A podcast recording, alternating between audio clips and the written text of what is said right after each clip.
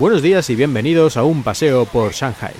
En China los precios de las cosas cotidianas, de la comida, de los restaurantes, de los bares, suele ser relativamente barato. Y estoy hablando de las ciudades de primer nivel, que son las más caras. Si te vas a ciudades de segunda fila, en provincias más pobres, es bastante, bastante más barato. Otra cosa ya es la calidad o si te están envenenando o no, pero bueno, lo que es el precio en estas ciudades menos famosas y menos avanzadas es muy barato. Y en las ciudades como Shanghai, pues no es tan barato, pero todavía en general comer en un restaurante, una buena comida en un restaurante normal, no nada lujoso, pero tampoco una cosa cutre, por 10 o 12 euros sales bastante lleno y con unos platos que no son precisamente cuatro trozos de fideos y dos tonterías, sino con carne, con pescado, en fin, platos completos.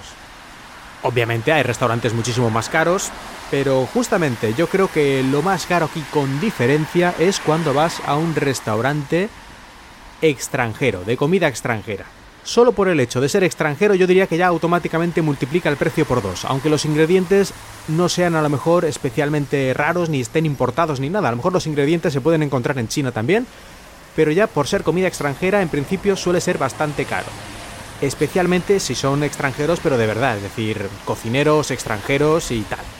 Si es comida extranjera, pero en realidad es todo chino, simplemente un restaurante de esa comida y la comida quién sabe si es auténtica o es al estilo chino, pues en ese caso no hay tanta diferencia. Esto en el caso de restaurantes.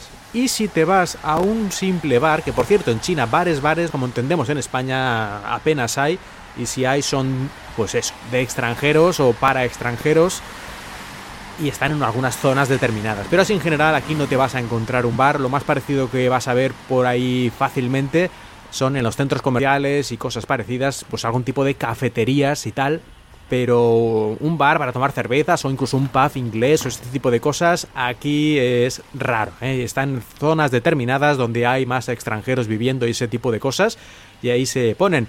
Pero lo peor de esto no es que no estén en todos los lugares, sino que cuando vas a uno de estos sitios y te quieres tomar una simple cerveza, te va a dar un pasmo cuando te des cuenta de que las cervezas o cualquier otro tipo de cosa vale el doble o el triple de lo que podría costar en España. Yo no digo que sea así siempre, pero es muy habitual ver estas cosas. Yo, de hecho, yo creo que nunca, nunca me he tomado una cerveza en uno de estos sitios porque, claro, es que me da, me da un no sé qué ver que una cerveza a lo mejor me quieren cobrar 8 euros. Y no, yo por ahí no paso. Tampoco soy tan fan de la cerveza como para eso.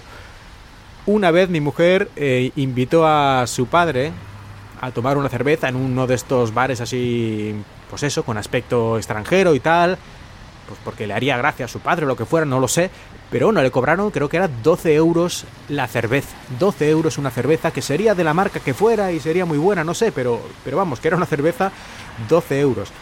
Por una parte, porque era un lugar de estos de aspecto, de estilo de dueños extranjeros, y también porque estaba en un lugar turístico y tal. Pero a ver, 12 euros una cerveza. Esto no sé si en la plaza de San Marcos de Venecia te cobrarán algo así, pero que tampoco era un lugar tan tan especial, no sé, a mí me parece una pasada y en otros lugares no es tan exagerado, pero pero sí ya digo que dos o tres veces el precio de una cerveza en España perfectamente.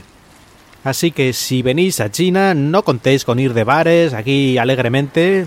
Aparte de que porque es bastante estúpido, si vas a visitar un país extranjero, intentar hacer lo mismo que haces en tu país, yo creo que eso no tiene mucho sentido, a no ser que ya estés aquí mucho tiempo y no sé, sientas un poco de nostalgia y quieras eh, hacer lo mismo que en tu país, bueno, pues vale. Pero si vienes de turismo y estás una semana, unos días, es completamente absurdo.